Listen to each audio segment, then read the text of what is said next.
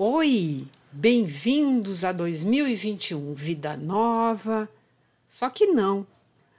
Ainda estamos em pandemia, aguardando a vacina e nossos espaços de vida estão continuamente se adaptando a essas necessidades novas. Por isso, Pinceladas de Arquitetura, nosso primeiro episódio nessa segunda temporada, vai falar sobre os rumos que a arquitetura prevê para 2021 as cinco principais tendências que já estão acontecendo e como nós podemos trazê-las para nossos espaços de vida. Meu nome é Mara Gazola, sou arquiteta, urbanista. Então, vamos lá, vem comigo.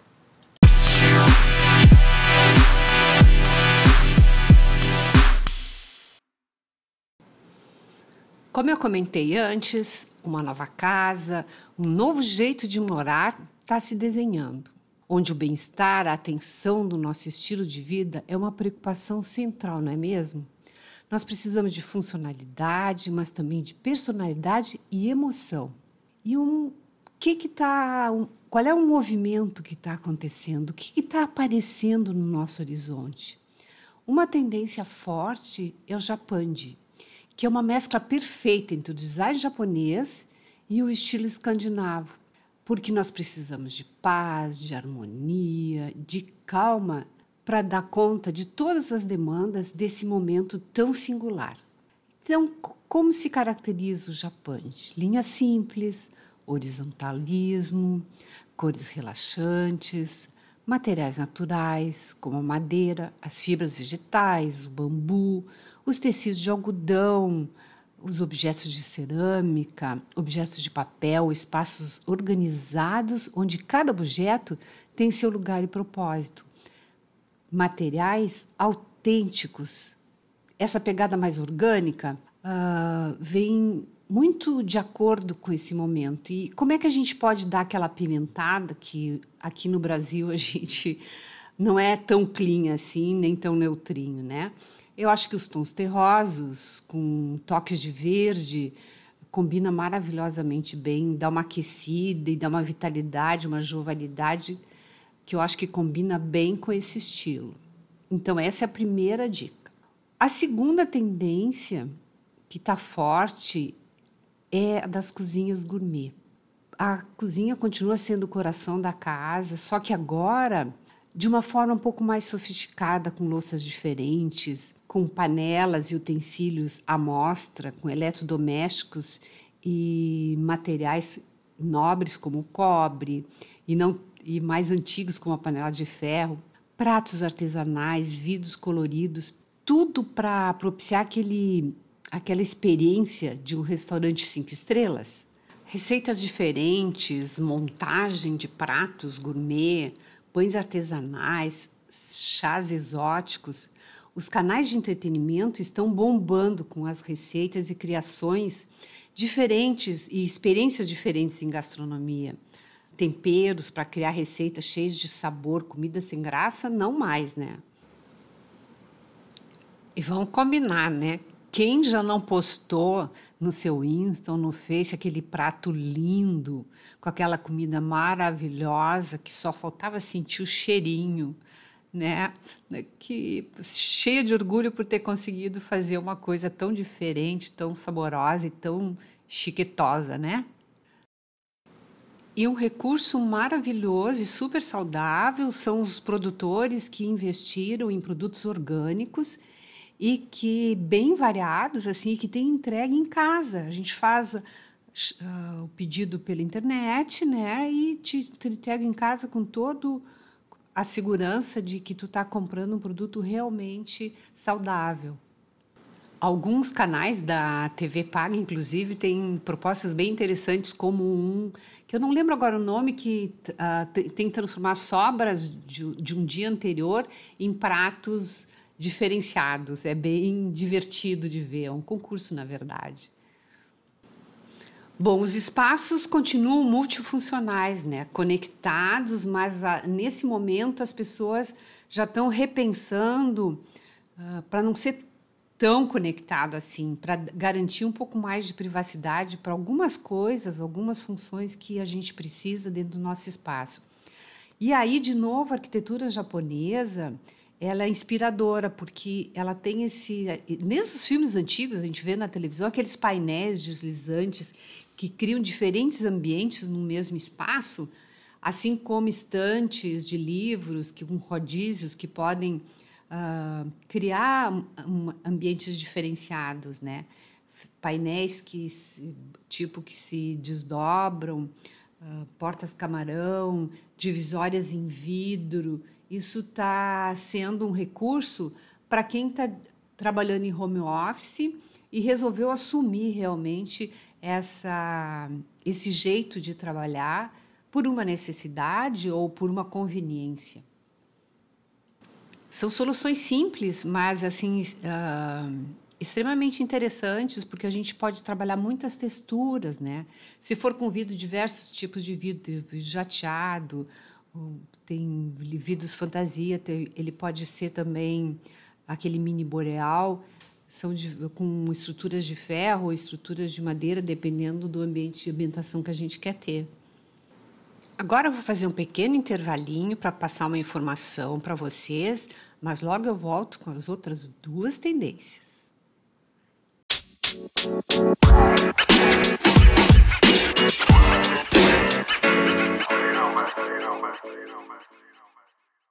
Bom, vai aqui um recadinho rápido. Eu gostaria muito, na realidade eu preciso, para conseguir dar meu melhor no podcast, um retorno de vocês. Pode ser através de mensagem de voz, de likes, de compartilhamentos, para saber se eu estou no caminho certo. O meu Instagram, que é @maragirongazola, tem imagens que ilustram bem o, o assunto que está sendo apresentado, ou então vocês podem me mandar um e-mail, que é pinceladasdearquitetura.gmail.com, com dúvidas, sugestões isso é muito importante para mim, para que eu possa uh, crescer no podcast e dar o meu melhor. E assim eu consigo contribuir de forma efetiva para ajudar nas transformações tão necessárias nos nossos espaços, não é?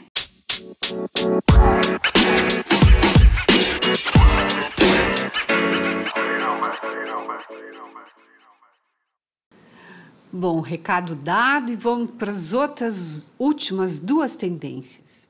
Banheiro é o novo spa. Os rituais de banho tomaram outra dimensão, com ervas desintoxicantes, banhos de imersão, velas, cheiros, toalhas felpudas, macias, cheirosas. Hoje existe uma quantidade imensa de cremes e óleos revitalizantes para o começo do dia assim como muitos óleos essenciais, terapêuticos e relaxantes para ajudar a gente a ter um bom sono. Uh, fora isso, uma iluminação inteligente. Hoje em dia nós temos recursos que nos propiciam fazer quase uma cromoterapia com controle eletrônico através do celular, né? Uh, materiais mais aconchegantes como ladrilhos hidráulicos, cerâmicas com aquecimento também a gente pode fazer um piso aquecido, né? Uh, tapetes felpudos. Uma outra coisa que é bem gostosinha, assim, na área de chuveiro, na área molhada, ter um deck de madeira para a gente poder colocar, sentir o, o, o pé na, na, madeira em vez de, do piso frio, né?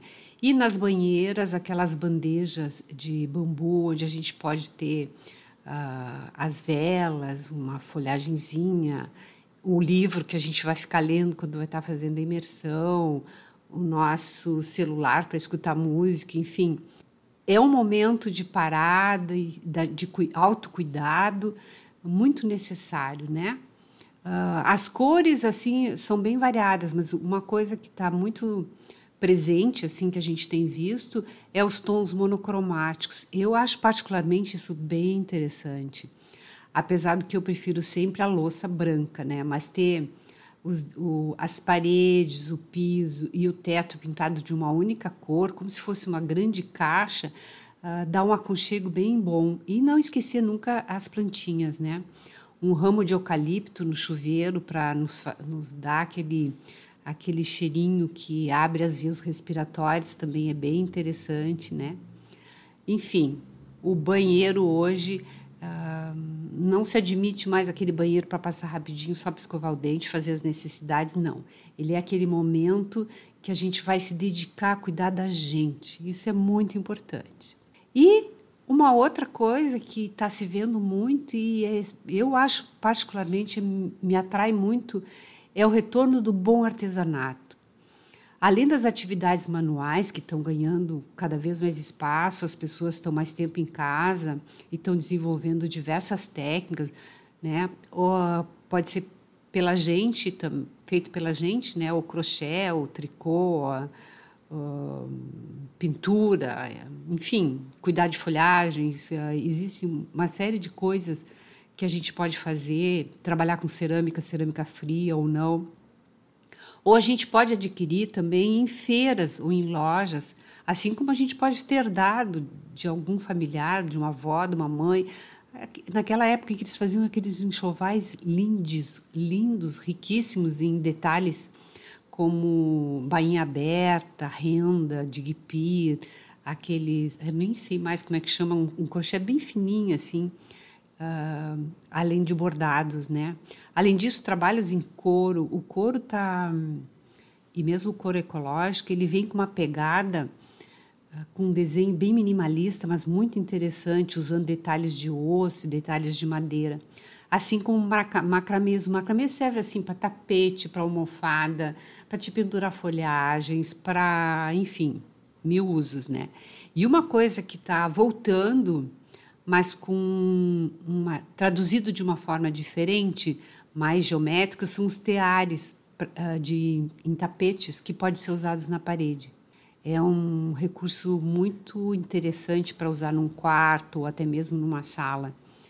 Então, uma, uma forma de, de trabalhar essa questão do artesanato é, é, importante assim tu ter uma conexão com os designs da comunidade ou de alguma ONG ou coisa assim que comprar de quem faz, né? Porque cria uma cadeia de consumo mais sustentável, com produtos muito mais significativos e mais exclusivos.